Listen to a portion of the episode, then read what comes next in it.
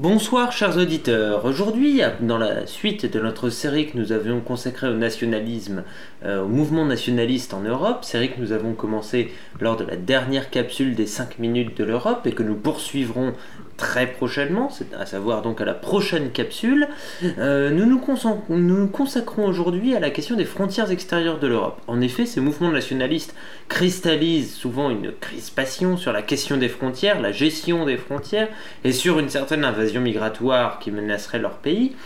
Aussi, ces frontières extérieures sont importantes car euh, elles régissent la manière euh, dont nous entretenons des relations avec les pays hors de l'Union européenne, relations qui, dans le cadre de l'espace européen, sont régies par les règles européennes, à savoir celle de la circulation des biens et des personnes. Je suis aujourd'hui, comme chaque semaine, avec Vincent Tell. Bonsoir Vincent. Bonsoir Antoine. Bonsoir chers auditeurs. Et Vincent Tell reviendra tout à l'heure avec nous sur euh, l'agence Frontex, une agence désormais célèbre depuis la crise migratoire, pour euh, sa coopération avec les gardes-côtes, euh, notamment en Méditerranée.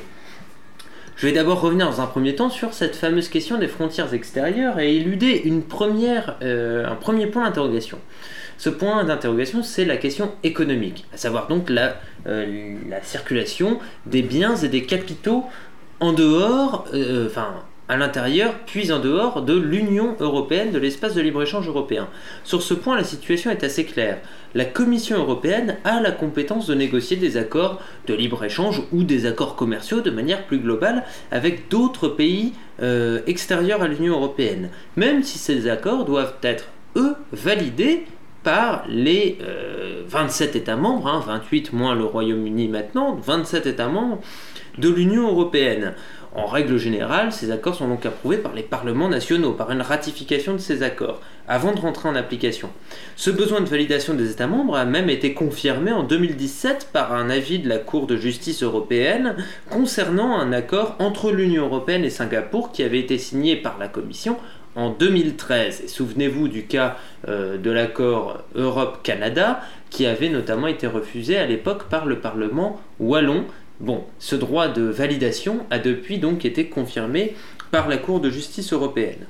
En ce qui concerne la surveillance physique, très physique, euh, aux frontières extérieures de l'Union européenne. Quelles sont ces frontières? Alors c'est notamment les frontières situées à l'est de l'Europe, mais aussi la frontière méditerranéenne et sans doute bientôt la question de la frontière avec le Royaume-Uni. Cette surveillance de ces frontières, surveillance physique, est bien du ressort de la compétence des différents États membres de l'Union européenne, même s'il y a une coopération européenne via l'agence Frontex, agence dont vous, allez nous parler un petit peu plus, Vincent, maintenant. Alors, euh, Frontex, est né en 2004. Et je rappelle que Frontex est en fait euh, un acronyme qui vient du français qui signifie euh, frontière extérieure.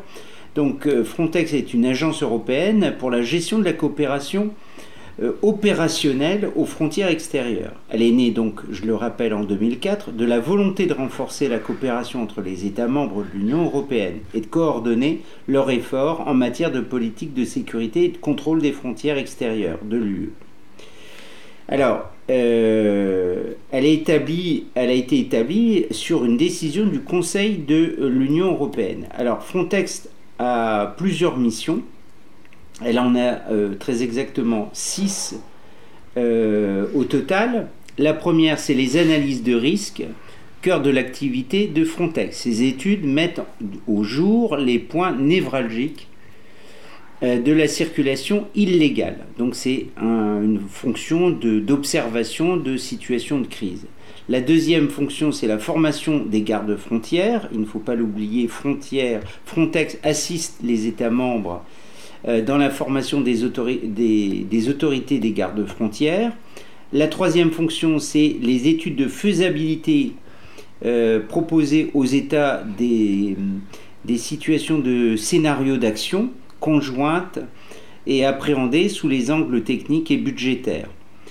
Euh, la quatrième fonction, c'est la coordination des actions conjointes, justement, de rapatriement entre au moins deux États membres lorsque des, migrants se trouve à l'intérieur d'un État membre de l'Union européenne, Frontex intervient pour coordonner les vols charters décidés par exemple par l'Allemagne et la France vers l'Algérie.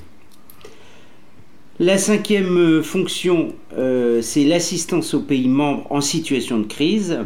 L'agence met à disposition des États ses équipes RABIT, Rapid Border Intervention Teams.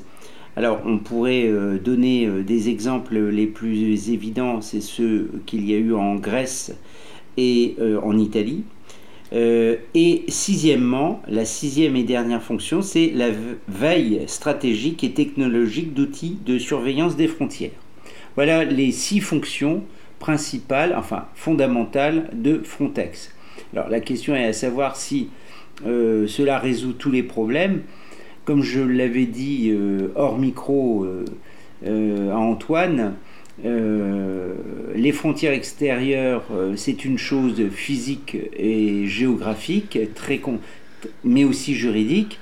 Mais il y a aussi quelquefois euh, des réveils, si je puis dire, de frontières extérieures à l'intérieur même entre les États, les États membres de l'Union européenne, puisque par exemple la Hongrie, la Bulgarie ou l'Autriche peuvent décider de fermer euh, leurs frontières euh, avec un État membre.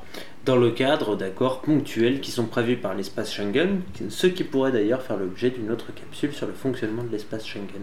Merci Vincent pour ces éclaircissements.